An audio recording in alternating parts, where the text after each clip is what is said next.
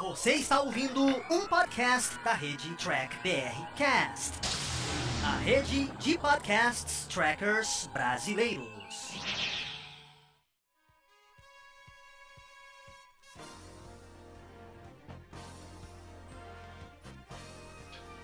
Olá, humanoides! Tudo bem com vocês? Aqui estamos começando mais uma versão em podcast aqui dos vídeos do Diário do Capitão.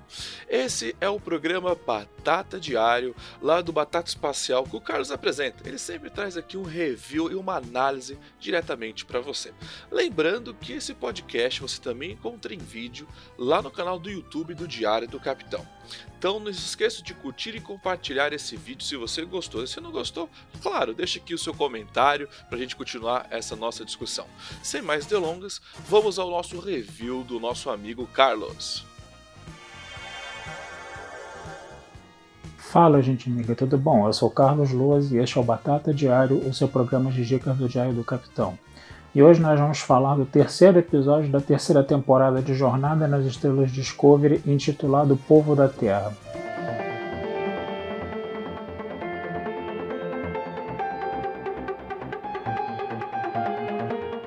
Se, a gente, se for feita uma comparação com os dois primeiros episódios, esse episódio foi um pouco mais fraco. Realmente ele teve mais problemas que os dois primeiros. Né? O primeiro foi um episódio muito focado na Michael, né? foi feita aquela aquela gozação com a cara dela que foi interessante. O segundo episódio já foi mais focado na tripulação da Discovery, o que foi bem mais interessante, né? E agora nesse terceiro episódio a gente tem a junção da Michael com a tripulação da Discovery e aí no caso, né, a nossa Michael acaba se sobressaindo porque esse é um episódio, esse é uma, essa é uma série, né, que tem esse inegável protagonismo da Michael Burnham, né, que às vezes sufoca até os outros personagens um pouco, né, e isso acabou voltando. Prova disso é que ela, né, meio que praticamente colocou o Saru na cadeira de capitão ali, né, no caso, né, quer dizer, ela continua é, fazendo o que quer, né, isso foi até um ponto que foi trabalhado na série, né, que ela ficou um ano fazendo exatamente o que queria, né, assim como também fez nas duas primeiras temporadas, né? E agora como seria para ela voltar, né, a conviver com a tripulação da Discovery ainda no posto de primeiro oficial, né, no caso, né? Então esse questionamento ele foi interessante, é um, é um questionamento que mostra, entendeu, que está tá havendo um esforço em tentar mudar personagem, né? Mesmo que ainda haja muitos vícios, né? teve aquela choradeira toda de novo, né? Aquele negócio todo, né? Ela é uma espécie assim de heroína infalível, né? Que é uma unanimidade na nave, né? Até Giorgio, que é extremamente agressiva, né? Com as pessoas acha que a Michael é linda, maravilhosa e sensacional, né? Então isso é um problema para personagem, né? E esperemos que esse questionamento que ela traz, né, de ela estar tá agora tendo que estar tá na tripulação da Discovery, tendo que ser uma primeira oficial e tendo que seguir uma hierarquia militar, vamos ver se isso é mais trabalhado um pouco, né, no caso, né. Mas o episódio ele é interessante por quê? Porque ele vai é, introduzir esse personagem que é o Senatal, né, que é um almirante que vai ser um rastro, né, uma pista né, que a Discovery vai seguir para tentar compreender mais de forma mais aprofundada o que aconteceu com a Federação e o que aconteceu com a Frota Estelar, né? E eles vão tentar, né, procurar esse almirante senatal que está na Terra, né? A Discovery vai para lá com o motor de esporos e quando ela chegar lá, ela encontra uma Terra, entendeu? Completamente fechada em si mesma, né? E extremamente agressiva com o que vem de fora, né? Algumas pessoas falaram que isso seria uma analogia com os Estados Unidos da era Trump, né? É uma analogia que até cabe, porque isso foi meio que trabalhado metaforicamente no episódio. Né? O problema é que essa forma né, fechada e agressiva que a Terra está, né, dentro do contexto da história do fim do dilítio, do, da, da, pirataria, da, das tentativas de se roubar o dilítio, você até compreende que a Terra possa estar nessa postura tão beligerante. Né?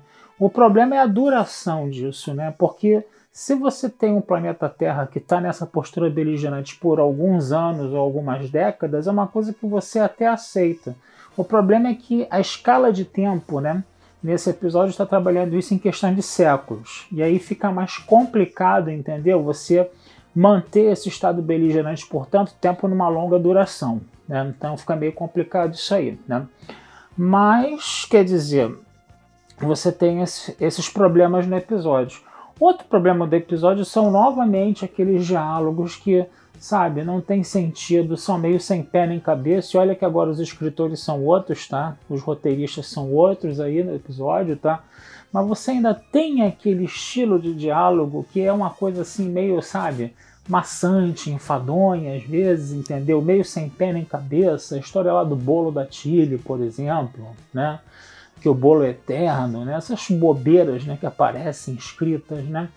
E principalmente, o que deixou o episódio muito arrastado não foi a falta de cena de ação, não. O que deixou o episódio muito arrastado, para mim, né, a meu ver, foram os diálogos entre a Michael Burnham e o Book, né, falando, né, com a maior intimidade do mundo de coisas que eles vivenciaram juntos um ano, que a gente não teve oportunidade de ver. Então aqui, aquelas referências todas, né, não tinham o menor significado para quem estava assistindo o episódio, né?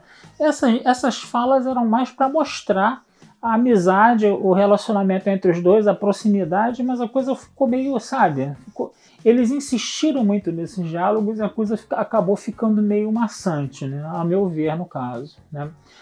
É, o que, que é, o que, que acabou sendo interessante no episódio? Né? O que, que acabou sendo interessante no episódio? O Saru, mais uma vez, né? O Saru, ele tá ali, né? Novamente exaltando os ideais da federação, ele está se identificando cada vez mais com o fandom antigo, no caso, né? Ele tem essa postura diplomática, às vezes até de uma forma excessiva, né, que às vezes ele tem que ser um pouco mais agressivo, beligerante, mas ele opta por não ser, né? É uma opção dele, entendeu? É uma forma que o personagem está se comportando. Eu sei que a Discovery tem phaser, a Discovery tem torpedo fotônico para ser agressiva quando precisa, mas o Saru ele reza por essa cartilha, ele reza por essa linha da diplomacia eu confesso a vocês que eu gosto disso, que eu acho isso uma coisa bacana, né, no personagem dele, né. Agora, o, o que foi muito chato é que a autoridade dele foi extremamente desrespeitada nesse episódio, né, mais uma vez pela Giorgio, que já está merecendo um, um, xadrez, uma cana aí, né, e também pela líder da Terra, né, também que estava querendo passar por cima da autoridade dele, entendeu?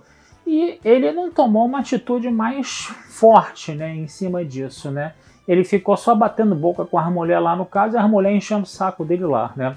Mas o mais interessante nessa história toda é que acabou prevalecendo, entendeu? A, o ideal, né, diplomático dele, né? Esse negócio da, do ideal da federação. Pode as, algumas pessoas podem achar isso meio forçado, meio chato, coisa e tal, mas eu acho bacana essa parte, esse negócio da, da, da Terra e Titã terem se entendido só depois, né, que o Saru agiu de uma forma diplomática embora aquele tempo todo de, litígio entre a Terra e Titã de séculos, né, de mais de um século, é, seja uma coisa que não dê para ser muito crível, mas tudo bem. Né?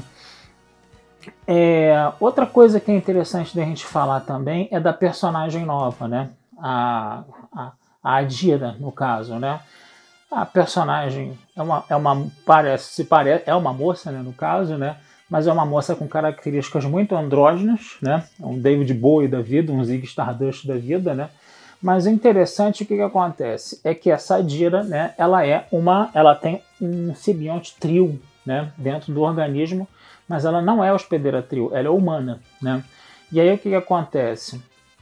O fato de você ter um simbionte trio, né, faz com que esse simbionte tenha a memória dos hospedeiros anteriores, o que chegaria, né, o que daria para fazer um levantamento do que foi a combustão, né, do que foi esse fim do dilítio, do que foi toda essa esse, esse processo né, de fragmentação, de destruição da Federação e da Frota Estelar. Né.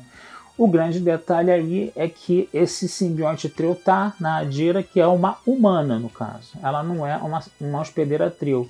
Então a comunicação entre é, o hospedeiro e o simbionte, ela não se faz 100%. Então, a Dira não consegue ter todas as memórias do passado. Então, esse é um elemento interessante, é uma coisa que foi pega do canon, né, coisa dos trios, né, da, dos simbiontes, dos hospedeiros, né, para você conseguir fazer um levantamento e chegar até o passado, para você poder entender o que aconteceu Mas como é uma humana, você não tem uma recuperação total dessas memórias do passado. Vai ficar uma memória meio fragmentada e que tem muito a ver, né, com a gente que é historiador, a gente, a gente sente muito isso, né? A gente quando vai estudar o passado, a memória está toda fragmentada, a documentação está toda fragmentada. Quanto mais você vai no passado, mais fragmentada é essa documentação, né? Por exemplo, a, a, biblioteca de Alexandria do Egito, ela foi completamente destruída. Tinha, tinha meio milhão de pergaminhos lá explicando o que era a, o, a, a cultura da, da, da, antiguidade, o que era a antiguidade. E se a gente tivesse acesso a esses pergaminhos, a gente teria muito melhor da antiguidade do que a gente entende hoje sem a biblioteca de Alexandria, né? Então é aquela coisa de você ter lacunas na memória, né? essa, essa, é, é, essa, essa personagem aí, essa Adira, da forma como ela foi construída. Então é uma coisa que se for bem explorada, a ideia, mais uma ideia boa lançada aí que a gente vai ver se vai ser bem aproveitada ou não, né? Que Discovery tem esse problema. Discovery tem ideias boas que nem sempre, ou na maioria das vezes, né, a gente pode falar, não são bem aproveitadas, não são bem desenvolvidas, né? Vamos ver se essa ideia da Dira, né, acaba sendo bem desenvolvida aí no caso, tá? E para a gente terminar de falar, né, a coisa da árvore. Aquilo eu achei muito bacana. E vejam bem, ali não tinha Michael Burnham, né? Ali era novamente a tripulação da Discovery, que foi aquela coisa boa que eu falei no segundo episódio, né? Que foi um episódio focado em cima da tripulação da Discovery, né? Porque o grande dilema da Tilly era o seguinte: a gente avançou 930 anos no futuro, né? Nossos parentes ficaram no passado, eles tiveram a vida deles, morreram, já estão enterrados há muito tempo, né? E a gente não teve contato com isso. A gente, quando chegar na Terra, o que, que a gente vai encontrar? Uma Terra de mil anos adiante. Imagina, o que, que seria mil anos pra gente? É como se um cara da Idade Média, que vive lá na Idade Média, entendeu? Chegasse e visse o mundo hoje, né? Estaria tudo diferente, né? Ele não teria familiaridade com nada. Mas aí, né? foi escolhida, né? Isso, isso eu achei uma ideia bacana, tá?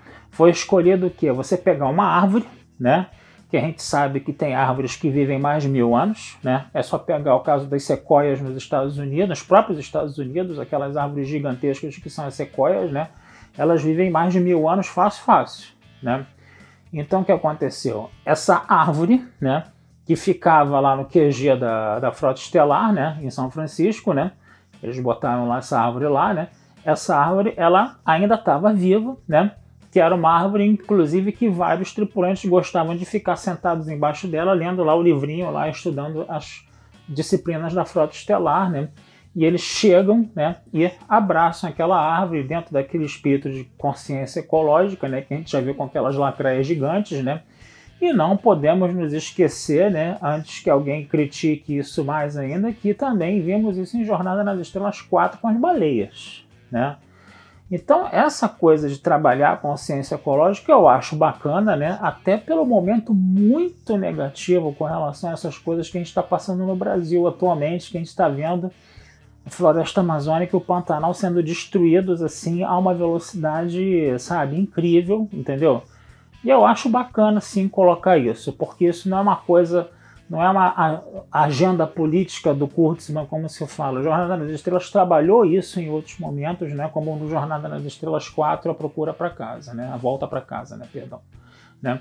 Então, foi um final interessante e principalmente e, e, o mais curioso, né? A Michael Burnham não estava nesse final, né? E foi um final legal, né? Quer dizer, foi aquele pedaço ali onde a Michael Burnham saiu de campo, né? E você deu espaço para quem? Para os outros personagens que são os oficiais da ponte, né? Aqueles oficiais da ponte que nunca são plenamente desenvolvidos e poderiam ser mais desenvolvidos, né? Que é uma coisa que é uma pena a gente não ver acontecer. Então é isso, gente. É, vou ficando por aqui, tá? Desejando vida longa e próspera. Poderia ter falado mais coisas, mas aí vocês podem dar uma lidinha no meu texto lá na Batata Espacial sobre esse episódio, tá? Que tem mais, explica mais explicações, mais análises, né? Sobre, sobre esse terceiro episódio aí, tá? E não deixem de curtir, compartilhar e comentar o Diário do Capitão nas redes sociais, que essa ajuda de vocês sempre é muito bem-vinda, tá certo? Um abração, fui e até a próxima. E vocês acabaram de escutar mais um podcast do Diário do Capitão. Lembrando que a versão em vídeo você encontra lá no YouTube. E para mais podcasts de Jornada nas Estrelas, entre e acesse Trek BR Cash, uma fusão dos podcasts trekkers brasileiros. Lá você vai encontrar podcasts Sessão 31, Nova Frota e Diário do Capitão. Ou procure no seu aplicativo favorito. Um muito obrigado, até a próxima e engage!